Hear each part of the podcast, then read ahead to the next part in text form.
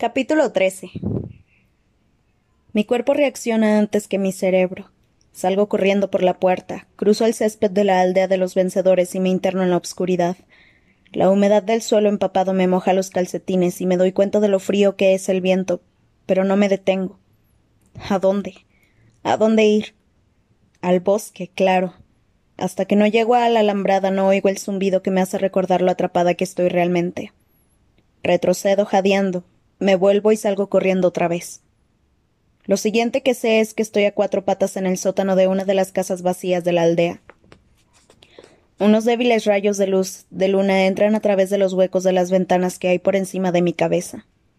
Tengo frío, estoy mojada y me siento exhausta, aunque mi intento de huida no ha servido para aliviar la histeria que crece dentro de mí. Me ahogará si no la dejo salir. Hago una bola con la parte delantera de la blusa, me la meto en la boca y empiezo a gritar. No sé cuánto tiempo estoy así, pero cuando paro, apenas me queda voz. Me hago un ovillo tumbada de lado y contemplo los parches de luz de luna que se forman en el suelo de cemento. Volver a la arena, volver al origen de las pesadillas. Es ahí hacia donde voy. Tengo que reconocer que no lo vi venir. Me imaginé un montón de cosas humillación pública, tortura y ejecución huir por el bosque perseguida por agentes de la paz y aerodeslizadores, casarme con Pita y ver cómo obligan a nuestros hijos a ir a la arena. Sin embargo, nunca me imaginé volviendo a los juegos.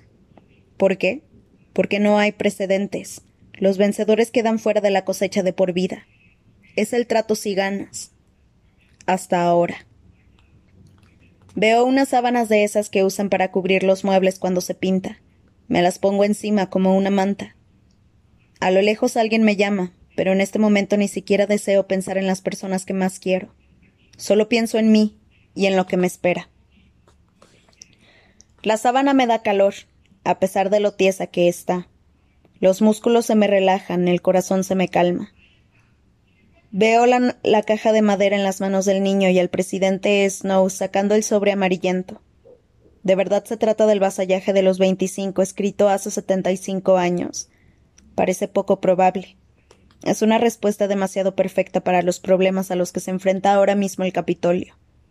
Se libran de mí y someten a los distritos de un solo golpe. Oigo la voz del presidente Snow.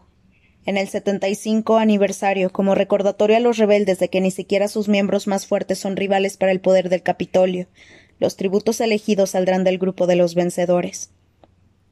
Sí, los vencedores son nuestros miembros más fuertes, son los que han sobrevivido a la arena y escapado del yugo de la pobreza que nos frena a los demás. Son, o mejor dicho, somos, la personificación de la esperanza cuando no hay esperanza. Y ahora, veintitrés de nosotros moriremos para demostrar que incluso esa esperanza era ilusoria. Me alegra haber ganado el año pasado. De lo contrario, conocería a los demás vencedores, no solo por la televisión, sino porque son invitados en todos los juegos. Aunque no tengan que ser tutores, como siempre le ha pasado a Hamish, la mayoría regresa al Capitolio una vez al año para el acontecimiento. Creo que muchos son amigos entre ellos, mientras que yo solo tengo que preocuparme por matar a Pita o a Hamish. A Pita o a Hamish. Me levanto de golpe y aparto la sábana. ¿En qué estaba pensando? Bajo ninguna circunstancia mataría a Pita o a Hamish, pero uno de ellos estará en la arena conmigo. Eso es un hecho. Puede que incluso hayan decidido que entre ellos, entre ellos quién irá. Sea cual sea el elegido, el otro tendrá la opción de presentarse voluntario para ocupar su lugar. Y ya sé lo que pasará.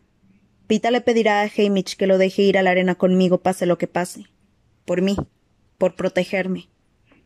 Doy tumbos por el sótano buscando la salida. ¿Cómo he llegado hasta este lugar? Subo a tientas los escalones que dan a la cocina y veo que la ventana de cristal de la puerta está destrozada. Supongo que por eso me sangra la mano. Corro de vuelta a la noche y me voy directa a la casa de Hamish. Está sentado a solas a la mesa de la cocina con una botella medio vacía de licor blanco en un puño y un cuchillo en la otra, borracho como una cuba. Ah, aquí estás destrozada. Por fin te salieron las cuentas, ¿no, preciosa? Has caído en que no irás sola y ahora me vienes a pedir. ¿Qué cosa? No respondo. La ventana está abierta de par en par y el viento me azota como si estuviera fuera. Debo reconocer que al chico le resultó más fácil, ¿eh? Llegó incluso antes de poder abrir la botella y me suplicó que le diera otra oportunidad de participar. Pero, ¿qué me vas a decir tú? Pregunta, y se pone a imitar mi voz. Ocupa su lugar, Hamish, porque en igualdad de condiciones preferiría que fuese Pita y no tú el que tuviese la oportunidad de seguir con vida. Me muerdo el labio porque una vez que lo ha dicho, me temo que eso es justo lo que quiero, que Pita viva, aunque signifique la muerte de Hamish. No, no es verdad. Aunque es odioso, Hamish ahora es mi familia. ¿Para qué he venido? Pienso. ¿Qué quiero de él? Vine a beber, le digo. Él se echa a reír y deja la botella en la mesa con un buen, con un buen golpe. Limpio el borde con la manga y le doy dos tragos antes de sufrir un ataque de tos. Tardo unos minutos en recuperar la compostura y los ojos y la nariz siguen pringados, pero noto el licor dentro de mí como si fuese fuego. Me gusta. Quizá deberías ir tú, afirmo en plan pragmático mientras acerco una silla. De todos modos, odias la vida. Muy cierto, sí. Y como la última vez intenté mantenerte viva a ti, al parecer esta vez me veo obligado a salvar al chico, ¿verdad? Es otra buena razón. Respondo. Me sueno la nariz y vuelvo a servirme.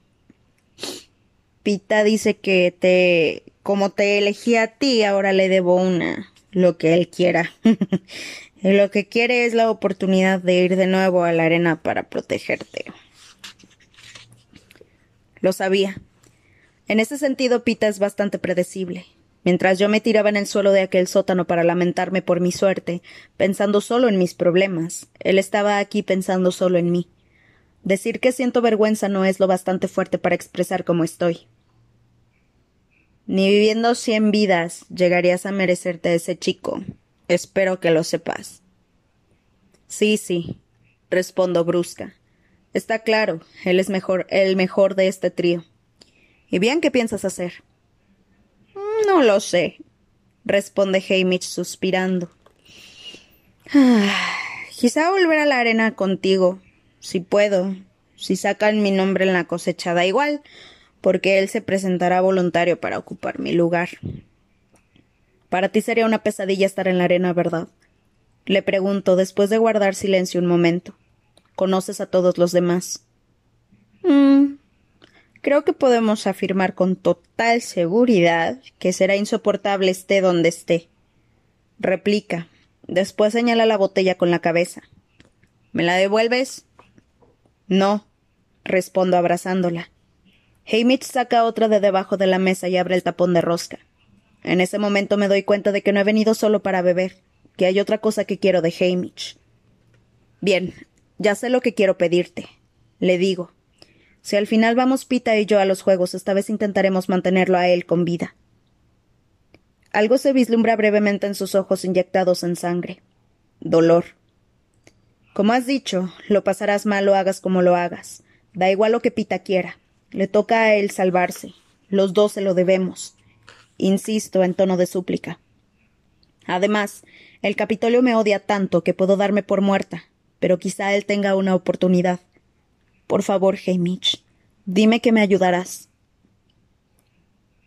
Él frunce el ceño mirando la botella, sopesando mis palabras. De acuerdo. Acepta al fin. Gracias. Respondo. No quiero ir a ver a Pita, aunque debería. Me da vueltas la cabeza por culpa del alcohol y estoy tan destrozada que no sé qué me podría obligar a prometer. No. Ahora tengo que ir a casa para enfrentarme a Prim y a mi madre. Mientras subo como puedo los escalones de la entrada, la puerta principal se abre y Gale me abraza. Me equivoqué. Tendríamos que habernos ido cuando lo dijiste. Susurra. No. Me cuesta concentrarme y el licor se sale de la botella y se derrama por la espalda de la chaqueta de Gale, aunque a él no parece importarle. No es demasiado tarde. Insiste. Por encima de sus hombros veo a mi madre y a prima abrazadas en el umbral. Nosotros huimos, ellas mueren, y además tengo que proteger a Pita.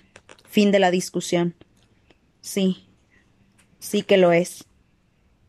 Me ceden las rodillas y él me sujeta. Finalmente el alcohol me puede y oigo cómo la botella de cristal se rompe contra el suelo. Parece apropiado que se escape de mi control, como todo lo demás. Cuando despierto, apenas consigo llegar al baño antes de que el licor blanco haga su reaparición. Quema tanto al salir como al entrar. Y el sabor es el doble de malo. Después de vomitar sigo temblorosa y sudorosa, aunque al menos la mayor parte de alcohol ya está fuera de mi cuerpo. En cualquier caso, buena parte de él logró entrar en mi torrente sanguíneo, así que tengo un dolor de cabeza palpitante, la boca seca y el estómago ardiendo. Abro la llave de la regadera y me pongo debajo de la cálida lluvia un minuto antes de darme cuenta de que no me he quitado la ropa interior. Mi madre me habrá quitado la exterior que estaba asquerosa antes de meterme en la cama. Tiro la ropa mojada al lavabo y me enjabono la cabeza con champú. Me pican las manos, y entonces veo los puntos pequeños y ordenados que me cruzan la palma de una mano y el dorso de la otra. Recuerdo vagamente romper aquella ventana de cristal anoche. Me restriego de pies a cabeza, aunque me detengo una vez para volver a para volver a vomitar en la misma ducha. No es más que Billy si el sumidero se la traga con las perfumadas burbujas. Por fin limpia, me pongo la bata y vuelvo a la cama sin hacer caso del pelo chorreando. Me meto debajo de las mantas, segura de que así es como se siente alguien cuando lo envenenan. Las pisadas en la escalera hacen que note de nuevo el pánico de anoche. No estoy lista para ver a mi familia. Tengo que parecer tranquila y segura, igual que cuando nos despedimos el día de la última cosecha. Tengo que ser fuerte. Consigo sentarme en la cama, me aparto el pelo mojado de las sienes, que me siguen palpitando, y me preparo para el encuentro. Aparecen en la puerta con té, tostadas y caras de preocupación. Abro la boca para hacer algún chiste, pero de repente rompo a llorar. Buen intento. Mi madre se sienta en la cama y Prim se tumba a mi lado para abrazarme entre las dos e intentar tranquilizarme hasta que me agoto de tanto llorar. Después mi hermana busca una toalla, me seca el cabello y lo desenreda, mientras mi madre me convence para tomar té y una tostada. Me ponen un pijama calentito, me echan más mantas encima y yo me vuelvo a dormir. Por la luz sé que es la última hora de la tarde cuando me despierto. Hay un vaso de agua en la mesita de noche y me lo bebo a toda velocidad. A pesar de que el estómago y la cabeza todavía no se han recuperado, me siento mucho mejor que ayer. Así que me levanto, me visto y me trenzo el cabello. Antes de bajar me detengo en lo alto de las escaleras, algo avergonzada por la forma en que he reaccionado ante las noticias del vasallaje de los veinticinco, mi errática huida, la borrachera con Hamish y el llanto. Dadas las circunstancias, supongo que me merezco un día de indulgencia, aunque me alegro de que no estuviese en las cámaras para verlo. Abajo, mi madre y Prim me abrazan otra vez, pero no están demasiado emotivas. Sé que se controlan para facilitarme las cosas. Miro a Prim y me resulta difícil creer que es la misma niña frágil que dejé atrás el día de la cosecha de hace nueve meses. Aquella terrible experiencia y todo lo que ha pasado después, la crueldad en el distrito, el desfile de enfermos y heridos que a menudo trata sola porque mi madre está muy ocupada, la han envejecido varios años. Además ha crecido bastante. Ya casi somos de la misma altura, aunque no es eso lo que la hace parecer tan mayor. Mi madre me sirve un tazón de caldo y le pido otro para llevárselo a Hamish. Después me voy a su casa. Él acaba de levantarse y lo acepta sin hacer comentarios. Nos quedamos sentados, casi plácidamente, sorbiendo el caldo y contemplando la puesta de sol por la ventana de su salón. Sorbiendo, oigo a alguien caminar por la planta de arriba y supongo que es Hazel, pero pocos minutos después aparece Pita y tira una caja de cartón llena de botellas vacías de licor en la mesa. Ya está hecho, dice. Hamish tiene que utilizar toda su energía para concentrarse en las botellas, así que hablo yo. ¿Qué está hecho? He tirado todo el licor por el desagüe. Eso parece sacar a Hamish de su estupor. ¿Qué has hecho qué? exclama, tocando la caja incrédulo. Lo tiré todo. Comprará más. Comento. No, no lo hará, responde Pita. He buscado a Ripper esta mañana y le he dicho que la delataría a los agentes si les vendía algo a cualquiera de los dos. También le he dado dinero, por si acaso, pero no creo que tenga ganas de volver a caer en manos de los agentes de la paz. Hamish intenta acuchillarlo con su navaja y Pita lo esquiva con tal facilidad que casi resulta patético. Me enfurezco. Lo que él haga no es asunto tuyo, le digo a Pita. Claro que es asunto mío. Pase lo que pase, dos de nosotros vamos a volver a la arena con el tercero como mentor. No podemos permitirnos borrachos en este equipo, sobre todo si se trata de ti, Katniss. ¿Qué? Le espeto, indignada, aunque resultaría más convincente sin la resaca. Anoche fue la primera vez que he estado borracha. Sí, y mira qué pinta tienes, dice Pita. No sé qué esperaba de mi primera reunión con él después del anuncio. Quizá unos cuantos abrazos y besos, un poco de consuelo, pero no esto. Me vuelvo hacia Hamish. No te preocupes, te conseguiré más licor. Entonces los entregaré a los dos. Así se despejarán en la cárcel, asegura Pita. ¿Qué sentido tiene todo esto? pregunta Hamish. Pues que dos de nosotros vamos a volver a casa del Capitolio, un mentor y un vencedor, responde Pita. Effie me va a enviar grabaciones de todos los vencedores que siguen con vida. Vamos a ver sus juegos y a aprender todo lo que podamos sobre su forma de luchar. Vamos a engordar y ponernos fuertes. Vamos a empezar a actuar como profesionales. Y uno de nosotros vencerá de nuevo, les guste o no. Abandona la habitación a toda prisa y sale por la entrada principal dando un portazo. No soporto a la gente que se cree moralmente superior. Comento. Nadie la soporta responde Hamish, que ha empezado a sorber los restos de las botellas vacías. Tú y yo. Esas son las dos personas que pretende devolver a casa. Pues se va a llevar una gran sorpresa, dice Hamish. Sin embargo, después de unos cuantos días accedemos a comportarnos como tributos profesionales, porque también es la mejor forma de preparar a Pita. Todas las noches vemos los resúmenes de los juegos en los que ganaron los vencedores que siguen vivos. Me doy cuenta de que no conocía a ninguno en la gira de la victoria, lo que ahora que lo pienso me parece raro. Cuando saco el tema, Hamish responde que al presidente Snow no le convenía en absoluto mostrarnos a Pita y a mí, sobre todo a mí, haciendo amistad con otros vencedores en los distritos que podían rebelarse. Los vencedores tienen una posición social especial, y si daba la impresión de que apoyaban mi desafío al Capitolio, se convertirían en un peligro político.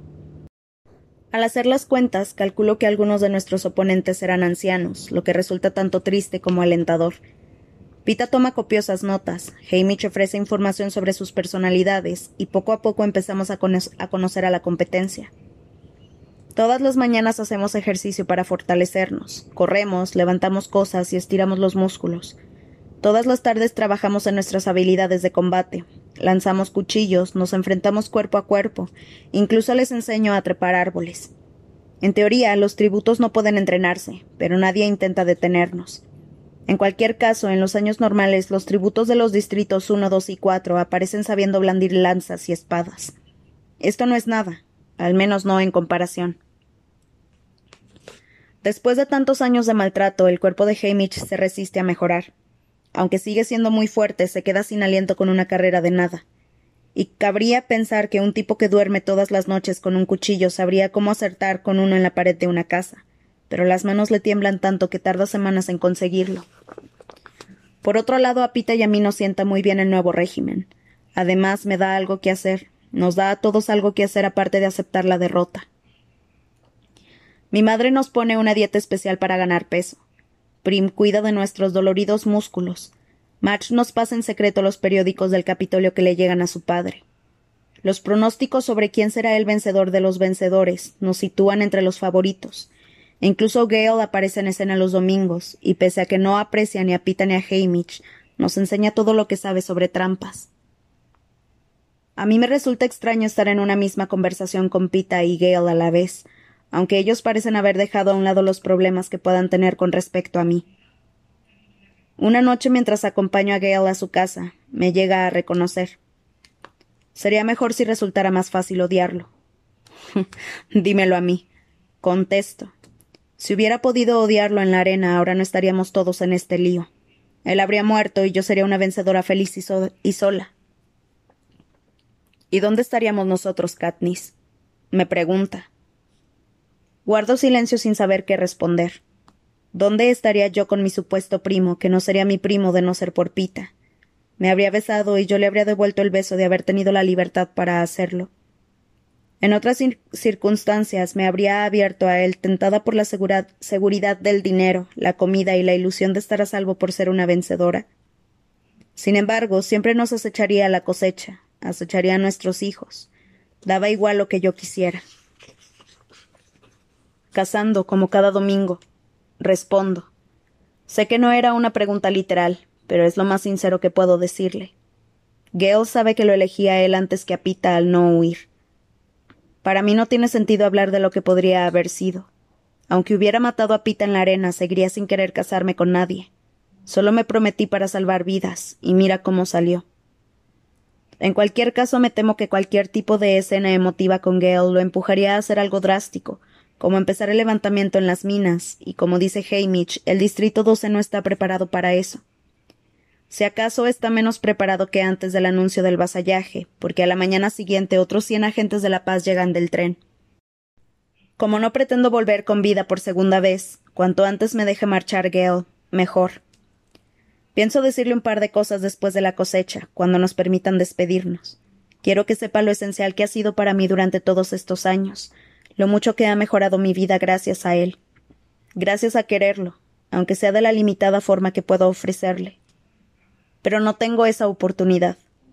El día de la cosecha hace un calor bochornoso. La población del Distrito 12 espera en la plaza sudando en silencio y vigilada con metralletas. Yo estoy sola en una pequeña zona delimitada con cuerdas, y Pita y Hamish están en un corral similar a mi derecha. La cosecha dura un minuto. Effie, reluciente con una peluca de metal dorado, no exhibe su brío de siempre. Tiene que agarrarse a la urna de las chicas durante un rato para conseguir sacar el trozo de papel en el que todos saben que está mi nombre. Después saca el nombre de Hamish. El hombre apenas tiene tiempo de dedicarme una mirada triste antes de que Pita se ofrezca voluntario para sustituirlo. Nos llevan de inmediato al edificio de justicia, donde nos espera Thread, el jefe de los agentes de la paz. Nuevo procedimiento, anuncia sonriendo, y nos empujan hacia la puerta trasera, al interior de un coche que nos lleva a la estación de tren. No hay cámaras en el andén ni gente para despedirnos. Aparecen Hamish y Effie escoltados por guardias, y los agentes se apresuran a meternos en el tren y cierran la puerta. Las ruedas empiezan a girar. Me quedo mirando la ventana, observando cómo desaparece el Distrito 12, con todas las despedidas pegadas a mis labios.